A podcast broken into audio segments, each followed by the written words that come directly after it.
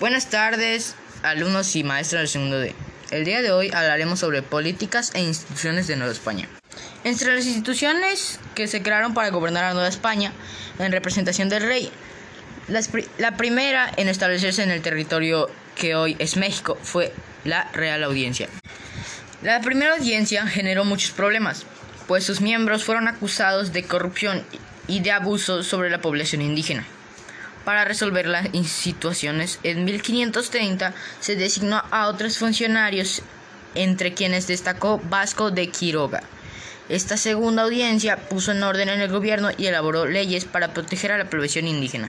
Luis Velasco, sucesor de Mendoza, hizo un gobierno que buscaba consolidar la autoridad del rey en Nueva España, restándole poder a los descendientes de los conquistadores y buscando cobrar más impuestos. Para ello, se crearon figuras como la del corregidor, no solo en los pueblos indios, sino también en las principales ciudades españolas. Para aumentar los tributos del rey y como respuesta a la crisis demográfica que disminuyó la población indígena debido a las epidemias y al maltrato largo del siglo XVI. Se reorganizaron los pueblos de indios, así los funcionarios del rey pudieron cobrar el tributo indígena de manera más eficiente y la iglesia tuvo mejor control sobre ellos. El rey aceptaba que los obispos fueran poderosos, pues le permitían tener un contrapeso al poder de los virreyes en caso de que actuaran de mala manera.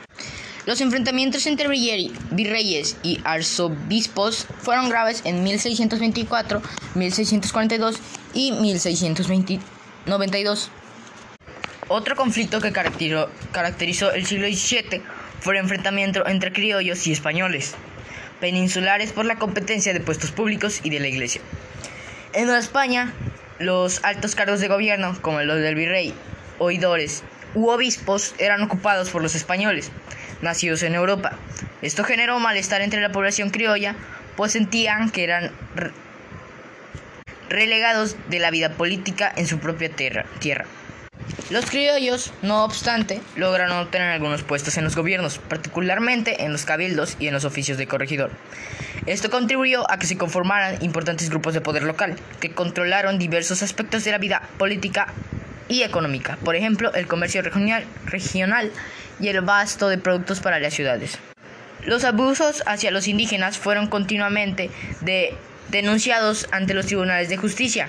Entre los atropellos más comunes se encontraba la explotación laboral, el despojo de propiedad comunes o individuales, el cobro excesivo de tributos y maltrato físico. El primer gran levantamiento indígena de Nueva España tuvo lugar en el actual estado de Zacatecas en el siglo XVI y se le conoce como la Guerra de Mixon durante el siglo XVII. Hubo varias rebeliones entre las que destaca la de Akin Paul en la región Maya 1624 o la de los indios Pueblo de México 1680 a 1692. La revuelta indígena más famosa en el siglo XVIII fue la encabezada por el Jacinto Canec en Yucatán. Con el fin de incrementar los ingresos de la corona desde finales del siglo XVI, se pusieron a la venta algunos cargos públicos en Nueva España y en general en todo el imperio español. En un principio solo se vendían oficios menores, pero desde medios del siglo XVII fue posible comprar cargos más importantes, como el corregidor o incluso la del oidor, lo que permitió a las élites criollas acrecentar su poder y tener mejor participación en el gobierno virreinal. Para poder solventar los gastos que implicaba la compra del cargo, también se otorgó a los corregidores la facultad de control al abasto y el comercio, en los pueblos indios.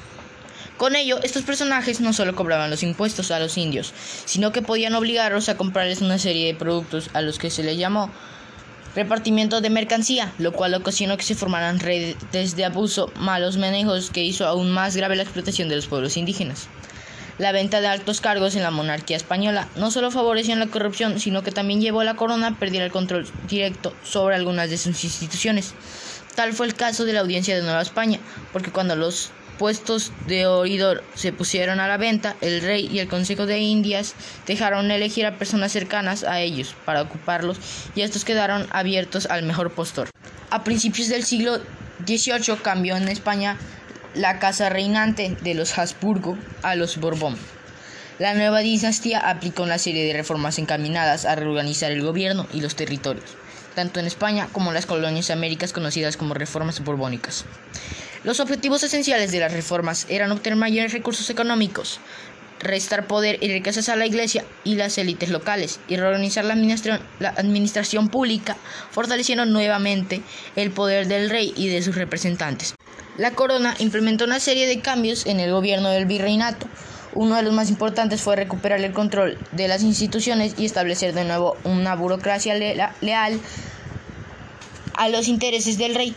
Para ello se combatió la práctica de la venta de cargos y se sustituyó a las audiencias y otras instancias de gobierno a los funcionarios criollos por españoles peninsulares. En 1578 se introdujo una nueva división administrativa basada en la creación de 12 intendencias que constituían en demarcaciones regionales más pequeñas que permitían un control político y económico más eficiente. A la cabeza de cada una de estas unidades administrativas se nombró un intendente, un funcionario designado por el rey que tenía como objetivo administrar la región y recaudar más, impuestos. Los intendentes le restaron poder al virrey y las audiencias al fortalecer una administración regional.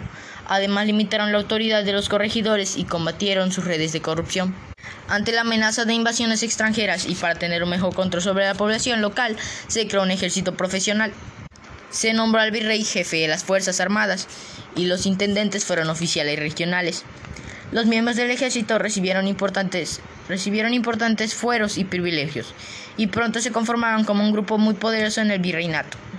Las reformas borbónicas establecieron también la apertura al libre comercio entre los virreinatos y entre esos y otras regiones del mundo. Con ello se terminó el monopolio comercial que controlaba un grupo reducido de mercaderes locales. También se limitó el poder de la iglesia, a la que se le redujeron fueron sus privilegios y se les confiscaron algunos de sus bienes. Asimismo, en 1767 se expulsó a todo el imperio español, a los jesuitas, quienes entonces constituían la orden religiosa más poderosa. La Guerra de Sucesiones Española fue un conflicto internacional que duró en 1701 hasta la firma del Tratado de Utrecht en 1713, que tuvo como causa fundamental la muerte sin descendencia de Carlos II de España, el último representante de la Casa de Habsburgo, y dejó como principal consecuencia la, la instauración de la Casa de Borbón en el trono de España. En mi opinión, yo apoyaría a los criollos ya que ellos buscaban acabar con la desigualdad económica y las injusticias cometidas por las autoridades. Pienso que si los indígenas hubieran recuperado su poder y sus tierras, se hubieran vuelto a reorganizar, a organizar como en su época de esplendor, ya que antes de la conquista vivían en armonía.